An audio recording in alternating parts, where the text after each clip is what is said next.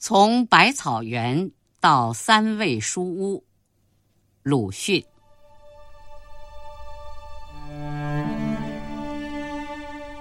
我家的后面有一个很大的园，相传叫做百草园。现在是早已并屋子一起卖给朱文公的子孙了，连那最末次的相见，也已经隔了七八年。其中似乎确凿只有一些野草，但那时却是我的乐园。不必说碧绿的菜畦、光滑的石井栏、高大的皂荚树、紫红的桑葚，也不必说鸣蝉在树叶里长吟，肥胖的黄蜂伏在菜花上。清洁的叫天子忽然从草间直窜向云霄里去了，但是周围的短短的泥墙根儿一带就有无限趣味。游灵在这里低唱，蟋蟀们在这里弹琴。翻开断砖来，有时会遇见蜈蚣，还有斑毛。倘若用手指按住它的脊梁，便会啪的一声，从后窍喷出一阵烟雾。何首乌藤和木莲藤缠络着，木莲有莲房一般的果实，何首乌有臃肿的根。有人说，何首乌根是有像人形的，吃了便可以成仙。我于是常常拔它起来，牵连不断地拔起来，也曾因此弄坏了泥墙，却从来没有见过有一块根像人样。如果不怕刺，还可以摘到覆盆子，像小珊瑚珠攒成的小球，又酸又甜，色味都比桑葚要好得远。长的草里是不去的，因为相传这园里有一条很大的赤练蛇。常妈妈曾经讲给我一个故事听：先前有一个读书人住在古庙里用功，晚间在院子里纳凉的时候，突然听到有人在叫他，答应着，四面看时。却见一个美女的脸露在墙头上，向他一笑，隐去了。他很高兴，但竟给那走来夜谈的老和尚识破了机关，说他脸上有些妖气，一定遇见美女蛇了。这是人首蛇身的怪物，能换人名儿，倘一答应，夜间。便要来吃这人的肉的，他自然吓得要死，而那老和尚却道无妨，给他一个小盒子，说只要放在枕边，便可高枕而卧。他虽然照样办，却总是睡不着，当然睡不着的。到半夜，果然来了，沙沙沙。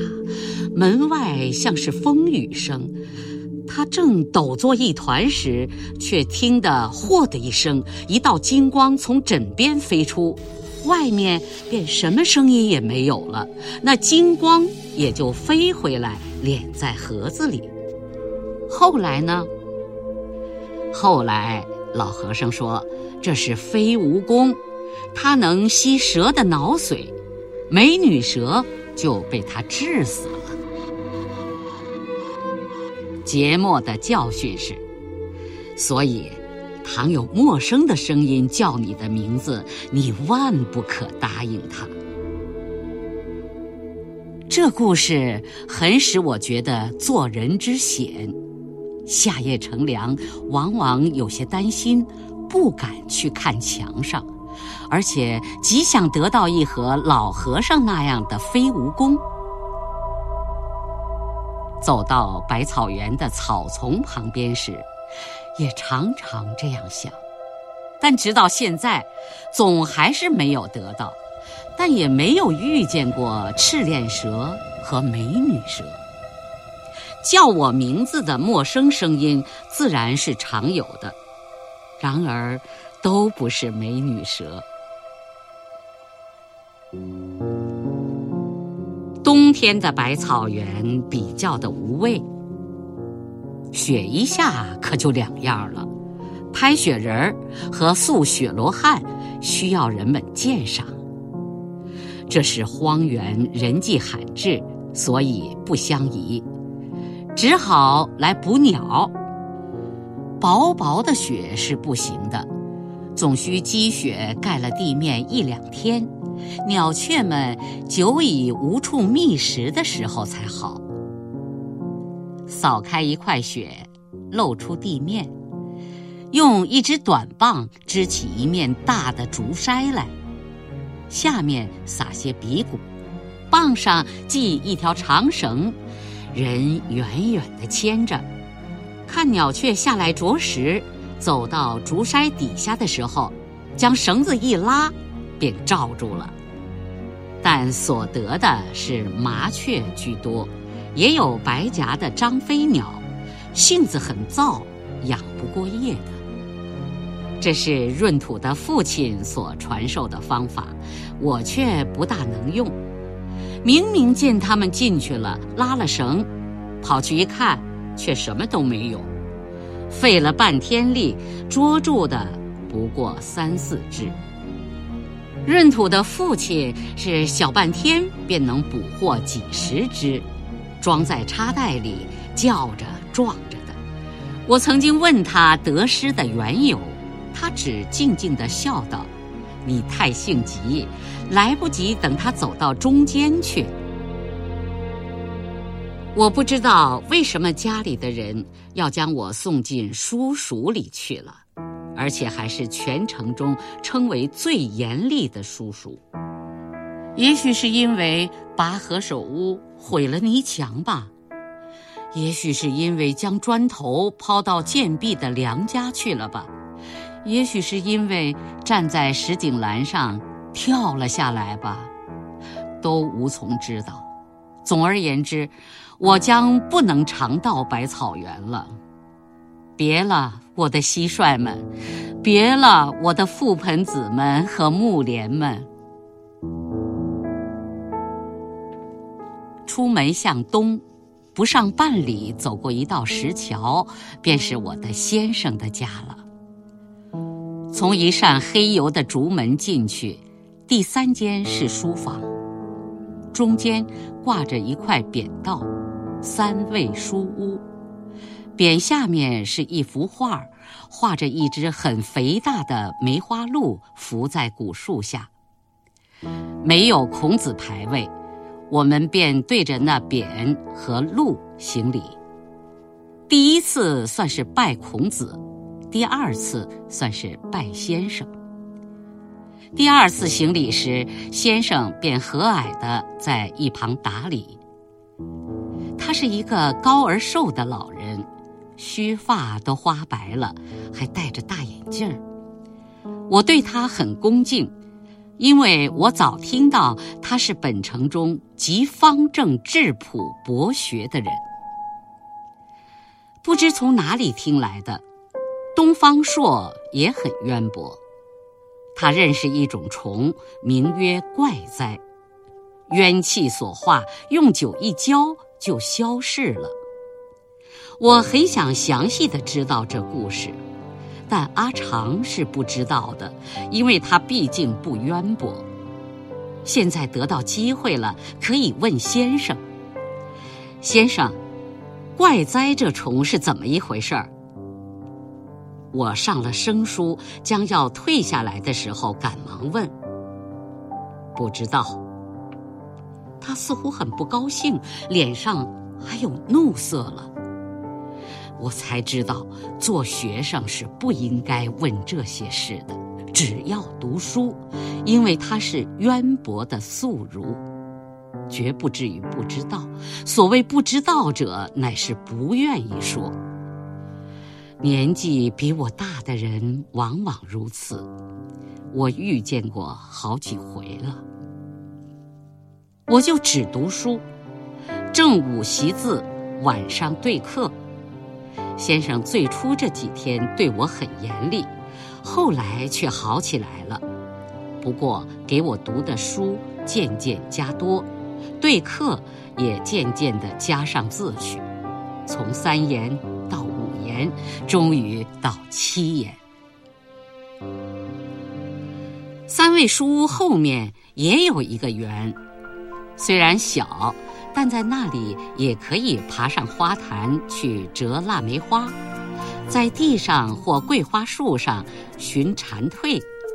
最好的工作是捉了苍蝇、喂蚂蚁，静悄悄的，没有声音。然而同窗们到园里的太多太久，可就不行了。先生在书房里便大叫起来。人都到哪里去了？一个一个陆续走回去，一同回去也不行的。他有一条戒尺，但是不常用；也有罚跪的规则，但也不常用。普通总不过瞪几眼，大声道：“读书。”于是。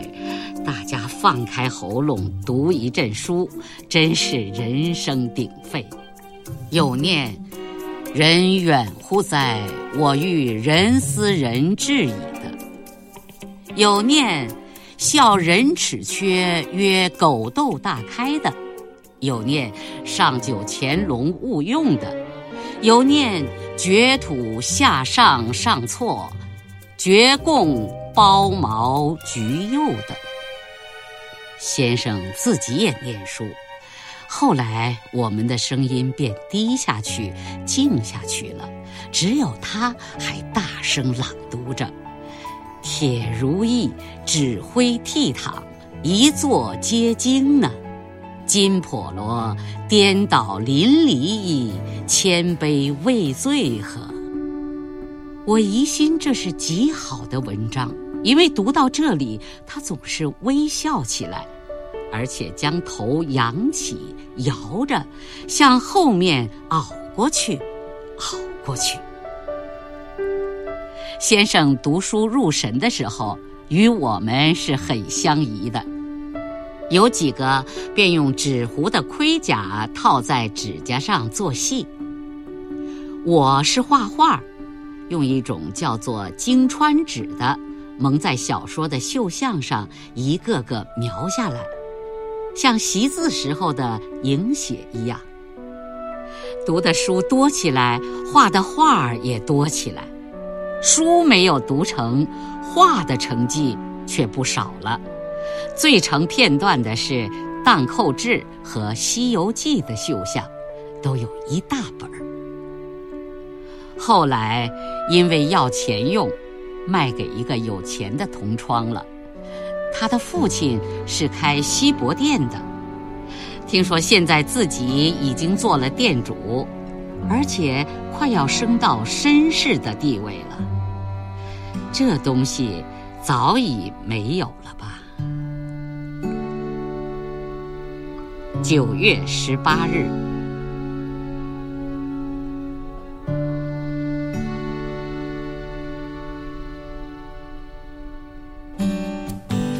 些年，我们一起读过的课文，《中国之声》诚意制作。